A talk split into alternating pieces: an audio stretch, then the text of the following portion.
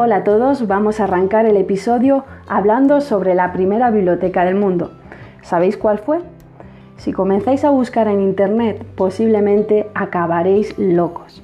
Hay tantas primeras bibliotecas como personas en el mundo. Ya hay quien afirma que la primera biblioteca está en Alejandría. Otros dicen que es la biblioteca del rey asirio en Roma. Y algunos hablan de la biblioteca pública de Atenas. Si algo podemos asegurar es que la Biblioteca de Alejandría era la primera que tuvo una cantidad masiva de obras. Tenía la friolera cifra de 900.000 manuscritos y fue fundada en el siglo II a.C. por Ptolomeo. ¿Sabéis eso que pasa en el fútbol? Esas enemistades que hay entre ciertos equipos. Pues con la biblioteca pública pasa lo mismo.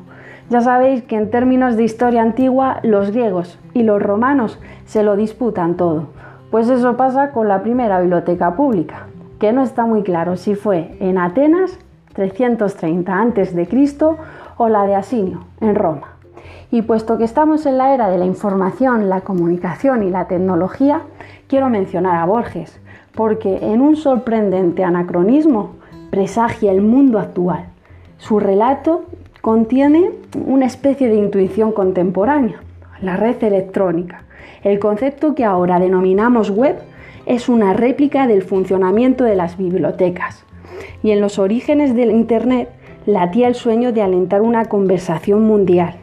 Había que crear itinerarios, avenidas, rutas aéreas para las palabras, y cada texto necesitaba una referencia, un enlace, gracias a la cual el lector pudiera encontrarlo desde cualquier ordenador en cualquier rincón del mundo.